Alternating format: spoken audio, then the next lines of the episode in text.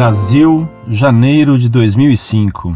Li uma resposta do professor Orlando sobre a lei de Talião e não entendi se o talião estabelece em si uma igualdade material não proporcional entre o crime e a pena e teria sido Deus que errou no Antigo Testamento ao instituir essa pena e essa desproporcionalidade escrita sob a inerrância bíblica, ou se teriam sido os judeus que, sendo primitivos, entenderam a lei de Talião como igualdade material não proporcional e então Deus estaria isento de erro desde a proposição do talião. Portanto, gostaria que ele esclarecesse o que quis dizer. Olha que é importante tal questionamento, porque tal posição expressa sob a inerrância veterotestamentária foi corrigida por Cristo em sua época. Aliás, se o Antigo Testamento é inerrante para os cristãos e se a lei de Deus é perfeita,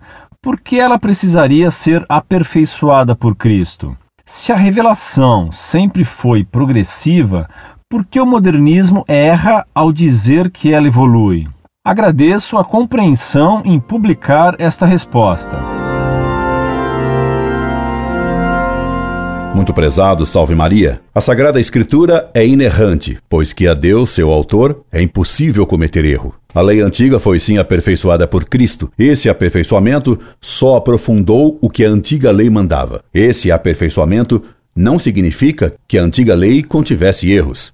Quando um aluno aprende os rudimentos da matemática nas aulas do primário, o que lhe é ensinado está tudo certo. Depois, no ginásio, no colégio e na faculdade de matemática, se aprofunda e se aperfeiçoa o que o menino aprendera de matemática no primário.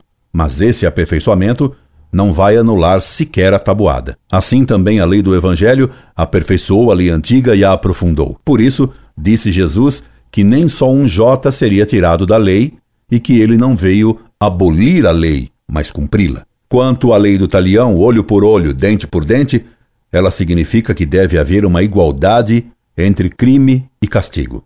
No Antigo Testamento, essa igualdade era puramente material, olho por olho, dente por dente. No Novo Testamento, essa igualdade é de proporção, mas mantém o princípio que deve haver igualdade entre crime e castigo. Incorde Jesus Semper, Orlando Fedeli.